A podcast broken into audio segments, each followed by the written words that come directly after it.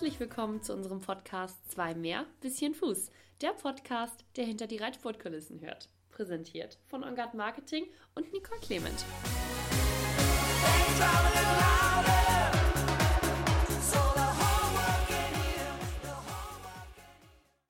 Herzlich willkommen zu einer neuen Podcast-Folge. Selbstverständlich einer weiteren Podcast-Folge unseres Derby-Countdowns, der natürlich hinzählt auf den 100. Geburtstag des Deutschen Spring- und Dressur-Derbys, den wir in diesem Jahr feiern. Meine ersten beiden Podcast-Gäste waren der dreimalige Derby-Sieger Toni Hassmann und Sandra Auffahrt, die in den vergangenen Jahren jeweils Dritte im Derby war. Und auch mein heutiger Interviewpartner konnte das blaue Band bereits gewinnen, allerdings schon vor etwas längerer Zeit. Herzlich willkommen, Dr. Michael Rüping. Hallo. Michael, im Jahre 1987 hast du das Springderby in Hamburg auf dem Hengst Silbersee für dich entscheiden können. Das ist in diesem Jahr ganze 33 Jahre her.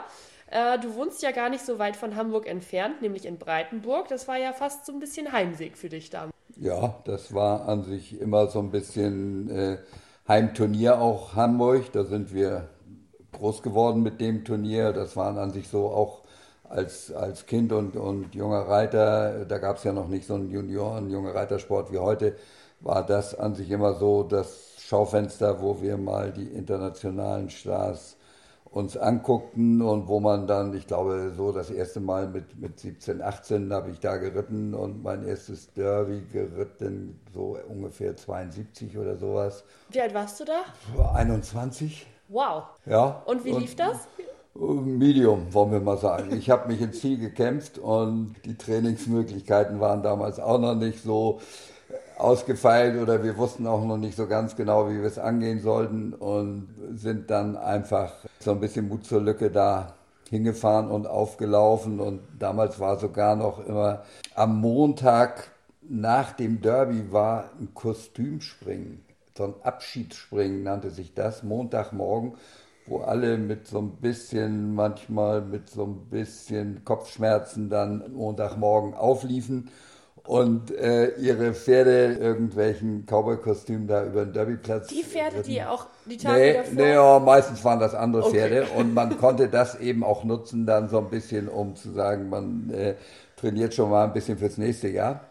Wie gesagt, ansonsten waren die Trainingsmöglichkeiten, wie wir sie dann so später hatten und heute ja auch viele zu Hause haben mit, mit eigenem Wall und Prüvermann und diesen Problemstellen im Derby äh, war damals noch nicht so weit vorhanden. Du hast aber trotzdem gewonnen, bedeutet, dein Training scheint ja doch gar nicht so schlecht gewesen zu sein.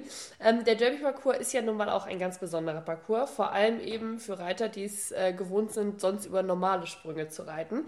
Der Parcours selber ist ja seit Anbeginn des Derbys unverändert und in diesem Jahr von der Linienführung noch genau der gleiche wie im ersten Jahr. Es wurden lediglich Modernisierungen vorgenommen, wie zum Beispiel, dass die Wälle abgeflacht wurden oder dass die der Buschochser wurde, glaube ich, gestutzt und die Palisaden sind jetzt mit äh, Auflagen versehen, die eben auch die ganzen Palisaden zu Fall bringen können. War das was, worüber du dir Gedanken gemacht hast vor 33 Jahren? Weil da war das eben noch nicht so. Um an den Anfang deiner Frage zurückzukommen, das war das erste Jahr, wo ich gar nicht trainiert habe, Derby-Hindernisse. Mhm. Dies Jahr 87, weil ich mit Silbersee da, glaube ich, zum vierten, fünften Mal äh, im Derby am Start war und wir hatten im ersten Jahr, er hat alles gewonnen da auf dem Derbyplatz, hat ein paar Qualifikationen gewonnen und, und andere Springen, aber im Derby lief es immer nicht. In den ersten Jahren war es äh, diese Eisenbahnschranken, wo er, er war ja auch nicht riesengroß, war so 1,70 Meter Stock, 1,69 Meter und äh, war ein schlaues Pferd und versuchte da abzutauchen und drunter durch. und du diesen, die Schlange auf dem Schoß. Und ich die Stange auf dem Schoß. Ist zum Glück alles gut gegangen immer, aber ist natürlich dann äh, Parcours fertig für dich. Und dann hat es uns hier und da irgendwo immer mal ein äh, Problem bereitet. Äh, auf jeden Fall habe ich dann irgendwann in dem Jahr gesagt, er ist so gut in Schuss und man hat natürlich auch noch andere Turniere im Fokus. Äh, wir lassen das einfach mal bleiben jetzt. Wir fahren nach Hamburg und schauen mal, wie es läuft. Ohne Training. Ohne Training. Ohne Training. Ja. Also ganz normal, wie du dich auf ein Turnier vorbereitest, dann wird ein bisschen konditionell in Schuss haben und dressurmäßiger Arbeit und ein paar kleine, mittelhohe Sprünge zu Hause und dann fährst du zum Turnier. Ne? Mhm. Und mit einem routinierten, guten Pferd funktioniert das ja in der Regel auch. Und die Jahre vorher hast du dich aber anders vorbereitet? Die Jahre vorher habe ich dann schon von Eisenbahnschranken über äh, Wegesprünge, über Pulvermann, über Wall versucht, irgendwo überall mal hinzufahren und so ein bisschen diese speziellen Schwerpunkte da meinem Pferd zu vermitteln. Also hast du dir ganz bewusst dann aber auch ausgesucht, in diesem Jahr keine Derby-Hindernisse? Ich habe mir das im Grunde so ein bisschen gedacht, dass mich das nicht wirklich weiterbringt, wenn ich das jetzt zum fünften Mal im Training mache. Und habe gedacht, kommst lieber mit ein bisschen frischeren Pferd und kannst vielleicht, dieses Training muss man auch sagen, das ist ja auch immer einer der Problempunkte, wenn man heute mit den, mit den Reitern über Derby spricht dass eben die Vorbereitung sehr aufwendig ist. Ne? Du kannst eben im Grunde mit dem Pferd, der das normal nicht kennt, äh, da nicht hinfahren, ohne dass du diese speziellen Problemhindernisse da vorher mal trainiert hast. Mhm. Und das nimmt natürlich im Training so viel raus. Dafür kannst du normal zwei andere Turniere reiten. Mhm. Und insofern ist das auch zu diesem Thema, warum wir heute eben teilweise die Top-Pferde nicht mehr so in der Quantität am Start haben, ein Punkt. Um nochmal auf meine zweite Frage zurückzukommen, die Hindernisse, über die wir eben gesprochen haben, Wall abgeflacht, Buschochser ein bisschen gestutzt, äh, waren das so Sachen, über die du dir damals Gedanken gemacht hast, als du geritten bist? Also in dem Jahr, wo ich äh, gewonnen habe, hatte ich insofern Glück, ich war ja einzigster Nuller. Ja. Und das war dem geschuldet, dass die in dem Jahr äh, insgesamt ein bisschen erhöht hatten. Wir hatten die Jahre vorher, wenn du die Ergebnislisten anguckst, äh, viele Jahre mit 5, 6, 7 Nullern und natürlich auch wiederum spannenden Stechen, aber im Grunde so diese Derby-Dramaturgie, die hat dann doch irgendwie so ein bisschen gelitten, wenn zu viele Null ritten.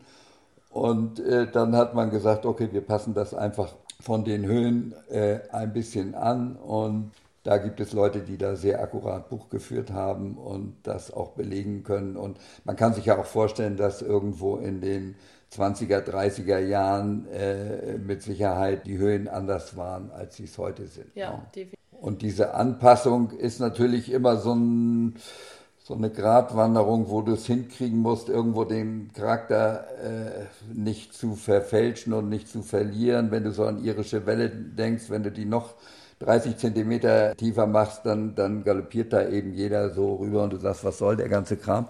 Und so wie sie aber auch mal vor fünf, sechs, sieben Jahren waren, waren sie eben auch grenzwertig. Da hattest du ja schon manchmal so ein Viertel, die im Grunde äh, da bei der ersten Passage am Einritt schon gleich die Segel gestrichen haben und wieder raus waren. Das war aber bei dir nie ein Problemhindernis?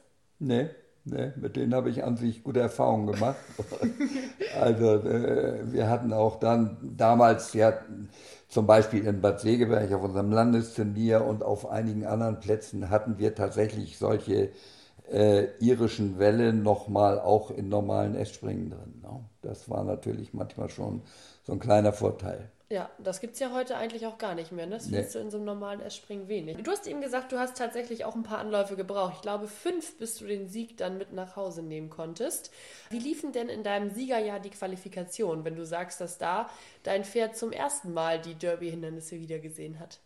Ja, gut. Also äh, in den Qualifikationen war speziell Silbersee sowieso immer gut und, und äh, hatte die in den Vorjahren auch immer mal eine oder andere gewonnen und äh, in dem Jahr, soweit ich es in Erinnerung, ich weiß jetzt gar nicht mehr, ich kann dir das genaue Ergebnis gar nicht mehr sagen, aber haben wir es vielleicht ein bisschen ruhiger angelassen, um uns ein bisschen auf den Sonntag zu konzentrieren. Mhm. Und äh, er war auf jeden Fall äh, in dem Jahr gewaltig gut in Schuss. Ich kann mich noch erinnern, dass wir da am Derby Sonntagmorgen oben auf der großen Wiese da hinter dem Dressurstadion, wo heute überall Pferdezelte stehen. Da war damals eine große Wiese, wo man ein bisschen galoppieren konnte und äh, sah alles ein bisschen anders aus noch und äh, wo er gewaltig in Schuss war, fröhlich war, rumbuckelte und das spürt man dann ja als Reiter einfach auch, wenn, wenn so ein Pferd gut drauf ist und äh, körperlich, mental gut drauf ist. Da hast du gewusst, da geht was am Sonntag. Da geht was, genau.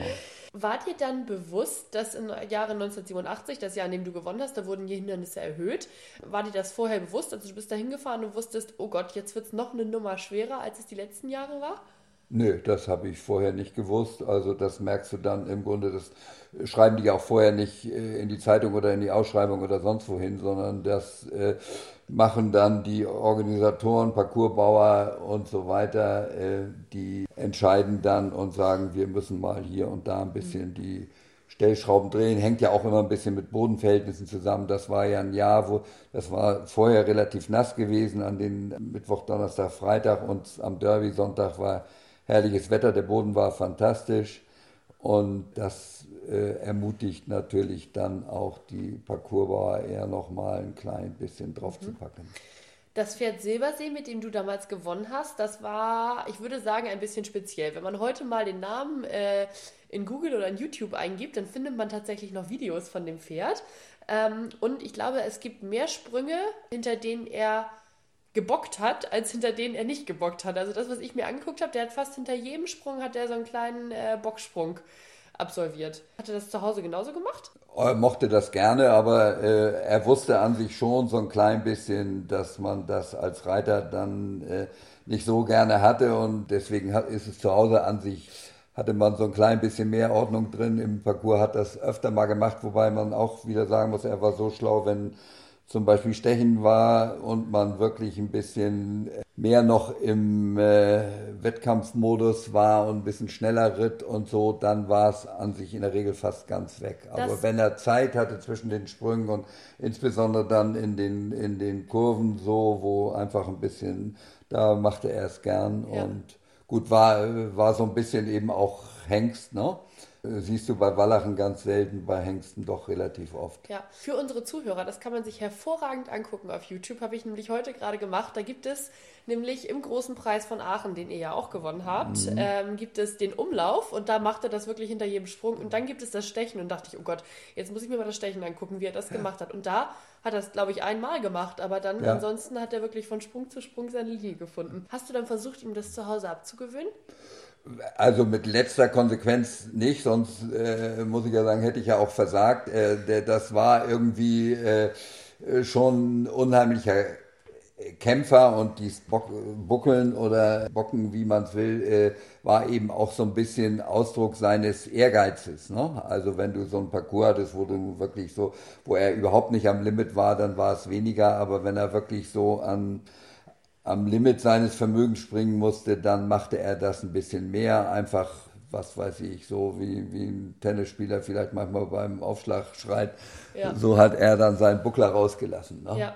Und war es schwierig für dich, sich damit zu arrangieren? Weil ihr habt euch ja nach einer Zeit wirklich äh, super damit ja eingespielt, weil es macht ja doch immer so ein bisschen den Rhythmus im Parcours zunichte. Ja, da, also da kanntest du ihn natürlich nachher auch so ein bisschen und wusstest, wann das wahrscheinlich kommen würde. Und äh, wie gesagt, es war an sich immer so, wenn du Distanzen hattest, vier, fünf, sechs Galoppsprünge so auf gerader Linie insbesondere, dann war das äh, kein Problem. Dann war er auch fokussiert und hatte wunderbar an sich immer den nächsten Sprung im Auge und zog da durch. Und wenn dann wieder die nächste Kurve kam, dann hat er mal den kleinen Hopser gemacht. Hast du denn nach deinem Sieg mit Silbersee nochmal das Derby mit ihm bestritten? Nee, haben ihn äh, ein Jahr später dann in Neumünster auch äh, so ein bisschen für uns ja Heimturnier, wo er zweimal den großen Preis gewonnen hatte, haben wir ihn verabschiedet, 88. Mhm. Etwas, was für mich auch ganz besonders heraussticht, das hatten wir eben schon mal angesprochen, äh, vor allem im Vergleich zu heute, ist, dass ähm, dein Pferd Silbersee zur gleichen Zeit, als er eben am Derby teilgenommen hat, auch dein Championatspferd war und du mit diesem Pferd sogar den großen Preis von Aachen gewonnen hast. Und wenn man heute mal auf die Starterliste vom Derby schaut, das hast du eben gesagt, dann fehlen da eben manchmal die ganz großen Namen, beziehungsweise die Namen, die eben heutzutage auch dann im Nationenpreis oder irgendwo anders am Start sind. Ähm, woran liegt das? Das liegt zum einen daran, dass damals es wesentlich weniger Turniere gab auf dem Level, auch mit den Geldpreisen, die äh, im Vergleich zu heute natürlich äh, lächerlich sind, aber die für damalige Verhältnisse schon herausstachen und da gab es einfach so einen Turnierkalender äh, mit Hamburg und Wiesbaden und Aachen und äh, anderen Hickstedt und Rotterdam und so, wo man einfach sagte, da waren die Top-Pferde dann in der Regel auch alle am Start. Und äh, dasselbe gilt schon bei, für Hickstedt Derby auch, wo, wo Paul ja immer unheimlich erfolgreich war und äh, wo einfach die Top-Pferde gingen, ne? weil es eben eins von den zehn äh, höchst dotierten Springen auch war und auch mit dem höchsten äh, ideellen Wert. Und heute hast du eben doch, ja, ich weiß nicht wie viele Fünf-Sterne-Grand Prix, wo es das äh, ein, ein Mehrfaches dessen zu gewinnen gibt, was es dann im Derby zu gewinnen gibt. Und ein anderer Punkt ist sicherlich der, den wir vorhin schon angesprochen haben, dass eben die spezielle Vorbereitung äh, für Hamburg für so ein Derby ein bisschen aufwendiger ist als für einen Grand Prix auf dem Sandplatz, der dann im Grunde immer so ein bisschen austauschbar ja auch aussieht. Und auch wenn du so diese Global-Turniere siehst, dann musst du ja sagen, dann, dann weißt du ja, wenn du da irgendwelche Bilder siehst, hier ein Streaming anguckst, dann weißt du immer gar nicht, wo ist das jetzt einer von diesen vielen Sandplätzen, mhm. die alle das gleiche Maß haben wenn du ein Bild, also Hamburger Derbyplatz, egal aus welcher Perspektive, weißt da du, weißt du, wo du bist. Ja, ne? absolut. Das Turniersystem ist ja heute auch einfach ein ganz anderes. Also gerade mit der Global Champions Tour, die haben wir ja auch in Hamburg, auch eine Station. Ähm, aber neben Hamburg stehen da eben noch Stationen wie Mexiko, New York oder Shanghai auf dem Plan. Also irgendwie nichts, was man mal eben ganz schnell erreichen kann. Ähm, war das zu deiner Zeit auch so, dass ihr so viel mit den Pferden durch die Weltgeschichte gefahren seid? Also wir sind sicherlich äh, auch schon viel unterwegs gewesen. Die, de, der Kern des Sports war an sich dann doch hier so äh, Nordeuropa äh, mit den klassischen Nationenpreisen Aachen, Hickstedt, Rotterdam, Dublin und so weiter. Das waren ja auch schon Reisen. Nach Rom wollten wir damals immer schon gar nicht so gerne hin, weil das eben so Anfang des Jahres dann schon äh, reisetechnisch eine größere Herausforderung war. Aber so, dass du jetzt sagst, so von Kontinent zu Kontinent, das war an sich doch eher selten. Ne? Mhm. Calgary war dann so das Erste, was da kam, wo wir doch mit einer gewissen Regelmäßigkeit hingeflogen sind. Ja. Äh, die Reiter nehmen diese Formate ja überwiegend recht gut an. Es gab ja eine Zeit lang echt ja, recht laute Stimmen, dass man als Reiter, Pferdebesitzer, Sponsor eben auch sehr viele Kosten zu tragen hat ähm, und diese ja auch sich irgendwie in den Gewinngeldern niederschlagen müssen. Und das tut es ja zum Beispiel durch die Global Champions Tour, wo es vergleichsweise ähm, in Prag sechsmal so viel Geld zu gewinnen gibt wie beim traditionsreichen Turnier bei uns in Aachen. Und zu diesen Veränderungen und zu so viel Geld im Sport gibt es ja so absolut gespaltene Meinungen. Da gibt es einmal welche, die sagen, das ist absolut überfällig, wir brauchen mehr Geld, wir brauchen mehr Gewinngeld. Ähm, und dann gibt es aber auch welche wie äh, Reiter, eben wie Steve Gerda zum Beispiel, Nummer 1 der Weltrangliste, der sagt, hm, wenn man jetzt mal schaut, da gibt es dann auch mal leere Zuschauertribünen und das ist alles ein bisschen zu viel. Das ist ja jetzt schon eine große Veränderung zu dem, was bei euch damals war, diese Formate, die eben mit sehr, sehr viel Geld gespickt sind. Was denkst du dazu? Also ich glaube, dass den Steve äh, das Geld nicht unbedingt stört, was es da zu gewinnen gibt. Es ist mehr so ein bisschen, dass er erfreulicherweise äh, auch den Klassikern so ein bisschen äh, einen höheren Stellenwert gibt. Und ich glaube, da findest du keinen Reiter, der nicht sagt, am Sonntagnachmittag in Aachen vor 50.000 Leuten den großen Preis zu gewinnen mit, mit Standing Ovations und allem drumherum ist schon was anderes, als wenn da äh, 50 Beduinen da irgendwo sitzen, die äh, gelangweilt irgendwie äh, auf ihren Handys rumspielen, während du da irgendwie Top-Sport zelebrierst. Und ich glaube, das ist an sich der Punkt, den, äh, der ihn am meisten bewegt. Also das Geld ist, muss man ja sagen, musste an sich, wenn man den Aufwand, der betrieben wird, die Pferdepreise, das Ganze drumherum äh, sich anguckt, dann war das überfällig, dass das sich auch entsprechend weiterentwickelt. Ja, zu dem Geld sagt ja wahrscheinlich auch generell keiner Nein. Es ist halt nur so, dass jetzt, wenn ich mal das Beispiel Otto Becker ranziehe, der sagt zum Beispiel, das Problem ist, also das ist generell, muss man auch sagen, ein Befürworter der Global Champions Tour. Aber jetzt wurden die Etappen von 15 auf 20 angehoben. Bedeutet, dass fast an jedem Nationenpreiswochenende eben auch ein Global Champions Tour Wochenende ist. Und dann die Reiter für seine Topmannschaft zusammenzukratzen, wird ja zunehmend schwieriger. Ja, ich glaube, dass du das nicht dadurch löst, dass du jetzt Turniere verbietest oder sagst, wenn wir acht Nationenpreise haben, dann darf an dem Wochenende äh, kein äh, Turnier der Global Champions Tour stattfinden. Da musst du einfach sagen, da hat auch die FEI und vielleicht auch andere einfach ein bisschen verpennt, die Nationenpreise so attraktiv zu machen, dass sie da auch im Grunde äh, auf Augenhöhe miteinander konkurrieren können. Ne? Da sind ja auch Bestrebungen in Gange und im Grunde muss man sagen, für, für, für einen Reiter ist auch ein Nationenpreis hat, hat vom, vom ideellen Wert als Mannschaftsprüfung und äh, auch von den Plätzen her, wo sie in der Regel stattfinden, hat einen hohen Wert. Aber wenn du dann natürlich sagst, du bist da im Grunde so weit weg von dem finanziellen äh, Bereich, in dem sich der andere Sport abspielt, dann wird es schwierig. So Aachen und andere Turniere, die haben ja schon da sich angepasst, die sind dann wieder aus politischen Gründen nicht in der Serie drin und so weiter und so weiter. Jetzt muss man aber sagen, äh, wenn wir hier über Geld sprechen, du hast dein Geld ohnehin nie vollständig, sage ich jetzt mal, mit dem Reitsport verdient. Denn ich habe am Anfang dich vorgestellt als Dr. Michael Rüping. Und wenn man jetzt so ein bisschen rumgoogelt, findet man relativ schnell äh, die Adresse einer Orthopädiepraxis. Und bei deinen angesprochenen Erfolgen, wie zum Beispiel den großen Preis in Aachen, äh, Derby, Hamburg etc. etc., hätte ich gedacht, dass du hauptberuflich dein Leben lang geritten wirst. War aber offensichtlich nicht so, oder? Nee, nee. Also ich habe äh, Medizin studiert und habe dann während des Studiums so ein bisschen regional, äh, national geritten, mehr oder weniger erfolgreich. Und dann kam an sich durch Zusammenarbeit mit dem Holsteiner Verband, äh, die damals so auch die ersten waren. Also ich schweife jetzt so ein bisschen ab, das ist nicht so schlimm, ne? Nein, das ist absolut gefragt.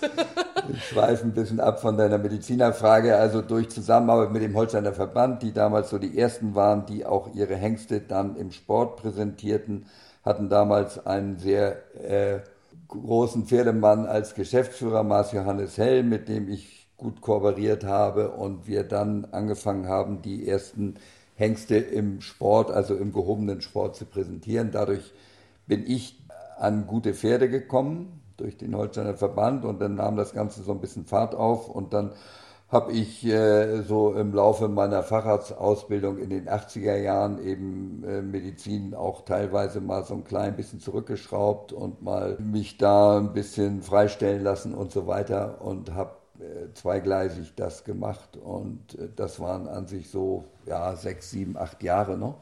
Und dann stand wieder Medizin mehr im Vordergrund und 92 habe ich dann eine eigene orthopädische Praxis äh, hier in Itzehoe gegründet und äh, später mit drei Kollegen weiter betrieben und äh, dann stand an sich doch die Orthopädie mehr im Vordergrund. Fand ich aber total interessant, was du gerade erzählt hast mit dem Holsteiner Verband. Ich glaube, das kennen tatsächlich oder viele in der heutigen Zeit sehen das als selbstverständlich an. Verband, Hengste im Sport, das ist ja jetzt tatsächlich überall so.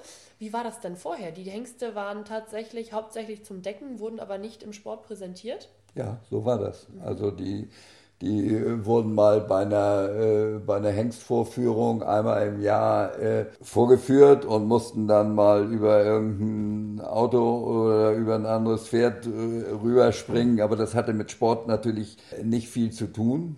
Wurden präsentiert und wurden dann anhand ihrer Abstammung und ihres Typs wurden die von den Züchtern ausgewählt. Aber es war weit, weit, weit davon entfernt, dass man die Hengste selektiert hat nach ihrer Eigenleistung, nach ihren sportlichen Fähigkeiten. Und da war der Holsteiner Verband tatsächlich damals Vorreiter. Mhm. Wie hast du dann angefangen? Die Pferde, die du geritten bist, das waren ja dann Pferde, die vorher noch nicht so im Sport präsent waren, oder? Nee, also ich habe äh, in, in jungen Jahren, da, da äh, hatte man ja auch finanziell nicht so viele Möglichkeiten. Also ich komme nicht aus so einer großartig begeisterten äh, Pferdefamilie, sondern mein Vater war auch Mediziner und die haben das wohlwollend begleitet, aber im Grunde äh, finanziell nur sehr eingeschränkt unterstützt und dann musste man sich eben selbst mal einen kaufen und fertig machen und äh, so ist man groß geworden, ne? indem man sich irgendwo ein ordentliches junges Pferd oder ein schwieriges Pferd gekauft hat für ein bisschen kleineres Geld und mhm. dann äh, irgendwann äh, durch Ausbildung, Arbeit und so weiter hoffte, ein bisschen weiter nach oben zu kommen. Mhm. Und mit den Hengsten war es natürlich dann schon eine andere Situation, dass die waren beim Verband ausgebildet. Ich habe von Herbert Blöcker zum Beispiel äh, ein paar Hengste übernommen, Calypso und äh, Silbersee hatte er auch vorher geritten und äh, Herbert war schon toller Reiter und Ausbilder und das machte die Sache ein bisschen leichter. Mhm. Und angefangen auf Turnier zu reiten, hast du dann die Pferde das erste Mal? Nee, die waren, wie gesagt, die, also der Silbersee war sogar schon mit, mit äh, Herbert sein erstes S-Springen gegangen, siebenjährig, bevor der zu mir kam. Also andere habe ich mal jünger gekriegt, so Caletto habe ich äh, sogar gekauft vom Verband nachdem der damals eine Verletzung hatte beim Deckenmal, wie auch immer, äh, das war mein eigener. Aber ansonsten kamen die schon so ein bisschen äh, mit gewissen Turniererfahrungen zu mir. Ja, kleiner Exkurs jetzt gerade mal äh, Richtung Hengste, aber das ist ja auch absolut interessant. Ja, man muss sagen, das ist ja im Grunde, wenn, wenn du das heute dir anguckst, äh, wie welche Hengste überhaupt noch in der Zucht erfolgreich eingesetzt werden, denn, denn findest du ja keinen, ich behaupte einfach mal, du findest ja keinen, der nicht wirklich dann auf höherem Level, äh, in der Regel schon auf Spitzenlevel unterwegs ist und den die Leute aus dem Fernsehen kennen und der wirklich äh, dann entsprechende Erfolge vorzuweisen hat. Ja, ja, absolut. Und das war dann dein Exkurs eben einmal in die Reiterei für acht Jahre und danach, wie ging es dann denn weiter? Da hast du gesagt, du hast deinen Fokus mehr auf die Medizin gelegt, aber das Reiten nicht beendet. Nee, ich habe das Reiten nicht beendet. Also ich will ja jetzt nicht so äh, das darstellen, als ob ich acht Jahre intensiv geritten hat und davor und dahinter war nichts. Also ich habe es äh, an sich mein Leben lang seit Kindesbeinen äh, intensiv betrieben, auch turniermäßig. Und wie ich dir schon gesagt hatte, so die, die ersten Jahre waren eben so ein bisschen ländlicher nationaler Sport. Dann kamen diese 80er Jahre mit guten Pferden und internationalem Sport. Und dann äh, kam 90er Jahre Praxisgründung und dann äh, Sport ein bisschen in die zweite Reihe, aber da habe ich auch noch gute Pferde gehabt und, und äh, hatte dann noch einen sehr guten Nachkommen meines Hengstes Caletto Calvaro, mit dem ich an sich auch noch mal wieder so ein bisschen dran geschnuppert habe, aber äh, den hat mir dann der Leon Melchior, ein großer holländischer Pferdezüchter 1996 abgekauft, weil der eben sowohl sportlich als auch züchterisch ein hochinteressantes Pferd war und dann unter Jost Lansing weiter erfolgreich auch ging und später unter John Whittaker in Sydney ging und so weiter. Also das und danach habe ich gesagt, jetzt du an sich mal dieses Turnierreiten äh, bleiben, weil der Weg war dann doch wieder sehr lang, um den nächsten sozusagen da sich fertig zu machen. Du hast dann aber, muss man sagen, jemand anderen ganz aktiv begleitet in den Turniersport und zwar deinen Sohn Philipp. Hast du dir das dann so ein bisschen als neue Aufgabe hingestellt? Ja, das habe ich mir schon, also das machte Spaß. Ne? Das, der ist Jahrgang 84 und dann haben wir also im Grunde noch so in den 90er Jahren das eine oder andere Turnier auch gemeinsam geritten. Und äh, nachdem ich dann aufgehört hatte, habe ich natürlich noch ein bisschen mehr Zeit dafür gehabt und habe ihn unterstützt. Und äh, das waren schöne Jahre. Das mhm. hat Spaß gemacht und irgendwann müssen sie dann ihren eigenen Weg gehen. Ja, genau, eigenen Weg gehen. Mittlerweile ist er im Stall von Paul Schockemühle beheimatet in Mühlen. Und ich weiß nicht, hast du da im Moment immer noch ganz viel, na, Hand drauf will ich nicht sagen, aber Turniere, Ergebnisse, das schaust du dir wahrscheinlich schon noch alles an, oder?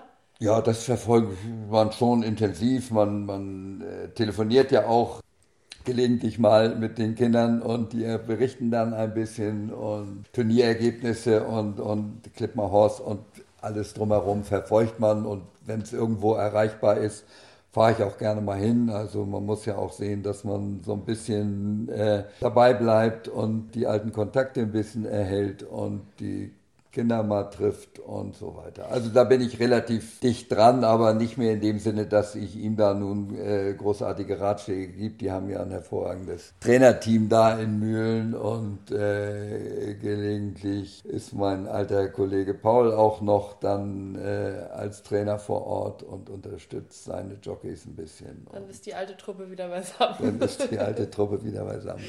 Ist Philipp denn das Derby auch schon mal geritten? Ja, und? Medium. Medium, aber er ist es schon mal geritten. Ja, ja, ja, ja einmal.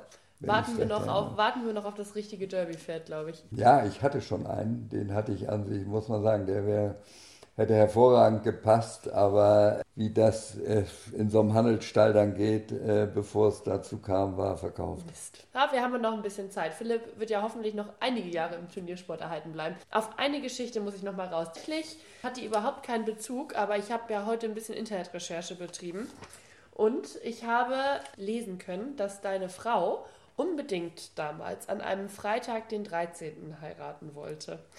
Und ich glaube, dieser Freitag der 13., den ihr euch ausgeguckt habt, das war damals einer, auf dem du eigentlich gar nicht zu Hause wärst, oder?